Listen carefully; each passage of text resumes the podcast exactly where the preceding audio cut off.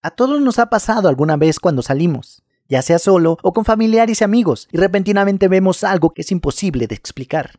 Generalmente cuando les decimos a los demás nos hace parecer una persona loca. Todos tienen una historia sobre este tipo de cosas que suceden, que saben que sucedieron, aunque no tienen ninguna prueba de ello. Las personas nos comparten historias, algunas un poco espeluznantes, que creen que sucedieron, pero no pueden dar ninguna prueba. Aquí te dejo 12 extraños relatos sin ninguna prueba, parte 10. ¿Sucedió o fue alucinación? La cosa más espeluznante que me ha pasado fue probablemente una alucinación. O tal vez no lo fue. No lo sé. Estaba de vacaciones en la universidad. En realidad sucedió este año. Dormí en el sótano y estaba completamente oscuro. También sucedió que estuve en una depresión mayor durante este tiempo. Esto podría haberlo desencadenado. Me estaba quedando dormido cuando de repente vi que la luz estaba encendida en mi habitación. Ya tenía los ojos cerrados, pero podía ver la luz detrás de mis párpados. No estoy seguro de si estaba soñando y lo vi o no. Probablemente nunca lo sabré con seguridad. Entonces sentí que algo se arrastraba por mi espalda, pero al mismo tiempo se sentían como dedos. Estaba recostado de lado y salté para despertarme. Todo mi cuerpo se sacudió hacia adelante. Solo he estado así de asustado un par de veces en mi vida. Una mala idea. Tengo 26 años. Esta historia tiene lugar en Los Ángeles. Cuando tenía alrededor de 7 años, mi madre siempre odiaba dejarme sola en casa. Siempre decía, hay gente horrible en estos días. Nunca supe qué significaba esto, pero ese día hizo que nunca me quedara sola en casa otra vez. Mi mamá fue a comprar a un McDonald's mientras me estaba bañando. Cuando terminaba de ducharme, oí que se abría la puerta. Lo que dije me hizo querer matarme. Recuerdo que grité, Mamá, ¿estás ahí? La respuesta me hizo sentir un escalofrío cuando escuché a alguien que sonaba horrible cada vez que decía, Sal de donde estás. Justo en ese momento oí a mi mamá estacionarse afuera, y aquí el hombre huyó. Mi mamá le gritaba, Aléjate de mi casa, maldito. Mi madre entró corriendo, me dio un fuerte abrazo y me dijo, ¿Te lastimó? Le dije que no. Después de eso, mi madre nunca más me dejó quedarme sola en casa. Pero todavía me pregunto qué hubiera pasado si me encontrara en la ducha. Sentados en el sofá. Estaba en la casa de mi mejor amigo y me dijo explícitamente que había observado actividad paranormal unos días antes. Realmente no pensé mucho en eso. Pensé que estaba sutilmente jugando conmigo hasta que... Ambos estábamos sentados en el sofá y viendo la televisión. Por lo general, el sofá da a la puerta principal y estaba cerrada. Era algún momento de la tarde y de repente la puerta principal se abre y él grita diciendo Vete. y la puerta se cierra. Pensé que era aire, pero no. No había aire afuera. Las cortinas no se movían en absoluto. No había ningún tipo de movimiento afuera. Era una vieja puerta de madera que no se movería si no fuera empujada. Así que sí, esto sucedió realmente. Luego también encontraba los juguetes de su sobrino en diferentes lugares de la casa, colocados estratégicamente de una manera muy extraña. Cuando me dio sed. Cuando era más joven, tal vez 10 u 11 años, me desperté en medio de la noche sintiendo sed. Me levanté de la cama para tomar un poco de agua, pero en mi cansancio me tropecé y me caí de la cama. Mientras estaba tendido en el suelo por un minuto, demasiado cansado para moverme, escuché una voz susurrar. Tráeme un poco también. En mi adormecida neblina no pensé nada en eso, y bajé las escaleras, llené dos tazas de agua y volví a subir con ambas. En la mañana vi las dos tazas de agua a mi lado. Estaba muy confundido. Luego recordé la voz y me asusté muchísimo. Risas y gritos. Muchas cosas espeluznantes o extrañas pasaron en la vieja casa de mi madre, pero hay una que es espeluznante y divertida al mismo tiempo. Estaba fumando un cigarro con mi madre y mi hermana en pleno invierno así que hacía mucho frío. Estábamos en el cobertizo de mi padre, adjunto a la casa, pero tenía dos habitaciones y una puerta de servicio pesada. Eran como las dos o tres de la mañana. Estoy al lado de la puerta y mi mamá está frente a mí y mi hermana está a mi derecha. Literalmente estábamos sentadas en círculo, bebiendo té y charlando como un grupo acerca de Dios sabe qué, ajenas al mundo, cuando tuve una especie de segunda visión. Sentí esta extraña energía negra que se disparaba hacia nosotros desde el cielo nocturno. En mi mente parecía un pequeño murciélago demoníaco o algo así, y estaba arrastrándose. En realidad, nunca miré por la puerta, simplemente me levanté de un salto en el medio de la plática y la cerré, tan fuerte y rápido como pude. Algo golpeó contra la puerta apenas unos segundos después. Todas nos asustamos y empezamos a gritar. Hablamos sobre eso por unos 10 minutos antes de aventurarnos afuera, y juro que había marcas de garras en la tierra y hollín en la puerta. No salgo en las noches de casa y evité el patio trasero de mi madre durante mucho tiempo. Ignóralas.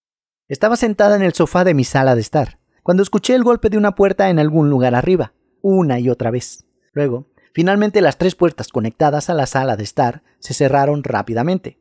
Subí las escaleras para investigar y todas las puertas estaban abiertas. Luego, volví a bajar y todas las puertas se habían abierto aquí. Me senté en el sofá y encontré 10 dólares y un paquete de 36 pequeñas barras de chocolate Hershey en el lugar donde yo estaba sentada. Pasé el resto del día tratando de averiguar por qué un fantasma estaba intentando sobornarme. Buscando agua. Esto no me pasó a mí, sino a mi prima y mi tía. Mi madre me lo platicó. Mi prima estaba durmiendo en otro lugar de la casa de nuestra tía y en medio de la noche tuvo sed y fue a la cocina a buscar agua. La casa de nuestra tía es grande, y después de la habitación de huéspedes estaba la enorme sala de estar, con la pequeña cocina en la parte de atrás separada por la mitad de una pared con una ventana para mirar la televisión principal. Al momento en que salió a la sala de estar, creyó haber visto a nuestra tía, algo confundida ya que estaba en medio de la noche y la vio lavar los platos. Siguió caminando y nuestra tía comenzó a mirarla directamente como una pintura espeluznante. Pero cuando ella se acercó, se volvió más extraño. Todavía estaba haciendo un gesto, estaba lavando platos, pero no recordaba haber oído ningún sonido de platos golpeando entre sí o restregándose. Pero luego vio que no era nuestra tía, sino nuestra abuela fallecida. Ella entró en pánico y corrió de regreso a la habitación de invitados, y no pudo dormir por el resto de la noche. Su mamá pensó que estaba soñando, pero luego volvió a pasar, esta vez a nuestra tía, la habitación de quien estaba más cerca de la cocina. Salió de la mesa del comedor y entró en la cocina. Vio a su madre que estaba detrás de la mesa, que se detuvo y se volteó hacia ella.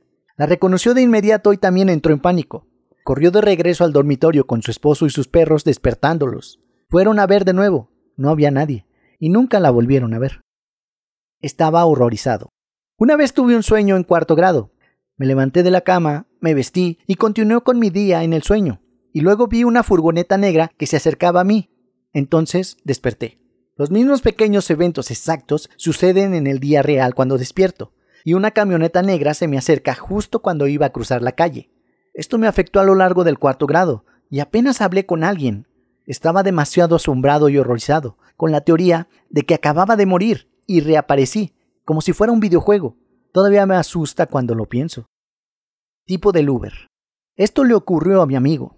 Él fue a la fiesta de uno de mis otros amigos, mi otro amigo está como a 12, 15 minutos en automóvil, le dije que me avisara si necesitaba que pasara por él, y él me dijo, ok. Cuando llegó mi amigo, tomó seis tragos antes de quedar totalmente ebrio. Me dijo que pasó unas tres horas en la fiesta y no podía pensar tan bien como siempre, así que decidió llamar a un Uber en vez de a mí. Me dijo que el tipo del Uber era un hombre común, que tenía una voz ronca y un auto horrible, y que le dijo, pone el seguro para niños. Para alguien aún mareado, sintió que eso era algo sospechoso y le preguntó, ¿por qué? Él no respondió. Seis minutos en su viaje comenzó a sentirse mejor y fue cuando se dio cuenta. Este hombre era una persona loca. Solo al ver los bolsillos del automóvil había un cuchillo y un arma de fuego. Pero cuando se estacionaron en la acera, mi amigo abrió la puerta y corrió siete cuadras hacia abajo hasta que lo perdió. Me lo contó y yo no le creí ni un poco pero él aún se pregunta qué habría pasado si hubiera puesto el seguro para niños. Expediente X. Esto me pasó a mí y a mi amigo una vez. Estaba pasando la noche en su casa. Estábamos comiendo pizza y mirando los expedientes X. Algo irónico para lo que sucede en la historia. Y escuché un golpe en la puerta. No le presté mucha atención. Aproximadamente una hora después lo escuché de nuevo. Esta vez fue más fuerte. Le dije a mi amigo que viniera conmigo a revisar las puertas. Él lo hizo. Primero miré por la puerta de atrás, no había nada ahí, pero luego miré por la puerta principal. Un hombre muy alto con traje blanco me estaba mirando fijamente. Me asusté y llamé a la policía. Entonces el hombre desapareció. Ya duérmete. La segunda esposa de mi abuelo era sonámbula, del tipo que se levantaba de la cama y hacía cosas como preparar un sándwich en la cocina. Mi abuelo se acostumbró a eso, y cada vez que se despertaba en medio de la noche y ella no estaba en la cama a su lado, la encontraba y la conducía suavemente de vuelta a la cama sin despertarla, tal como le habían aconsejado. Pero una noche él se despierta y ella no está acostada en la cama, sino sentada en el borde de esta, de espaldas a él. Él la llama por su nombre para preguntarle qué pasa, pero ella no responde, entonces se da cuenta de que está dormida, pero se da cuenta de que está haciendo algo, sosteniendo algo en su regazo, pero no puede ver qué es. Se sienta, mira por encima de su hombro y ve lo que está haciendo. Todavía dormida, ella estaba cargando su revólver. Algo había en el ambiente. Mi compañero y yo fuimos a su casa. Era un día normal y estábamos relajándonos en su habitación, cuando recibió un mensaje de texto de su amiga. Le pregunté qué estaba haciendo y él dijo que su amiga le envió un mensaje de texto y luego dijo, pero se puede morir. Justo cuando terminó de decir estas palabras, el ambiente de la habitación cambió por completo. Era como si la felicidad hubiera sido succionada fuera de la habitación. Antes de estas palabras, su habitación era colorida. Después parecía sin color y triste. Había un sentimiento de temor, desesperanza y tristeza. Él y yo nos miramos con cara de ¿qué pasa? Después de unos diez segundos, dijo ¿Lo sentiste? Yo le respondí que sí. El resto del día el estado de ánimo fue diferente, y a menudo lo mencionamos como una vibra rara o un momento extraño. Unos días después, mi amigo recibió una llamada diciendo que su amiga estaba en el hospital. Resulta que ella estaba gravemente deprimida y trató de acabar con todo. Aparentemente, ella estaba clínicamente fallecida, pero fue traída de regreso. Mi amigo todavía se siente culpable por lo que dijo y todavía no podemos explicarlo. Incluso ocho años más tarde, todavía lo recuerda. La amiga todavía no sabe nada de esto, pero le ha estado yendo mejor en estos días, que yo sepa. Todavía no puedo explicar el ambiente. Era como si la muerte estuviera ahí en la habitación con nosotros. Eso es todo amigos.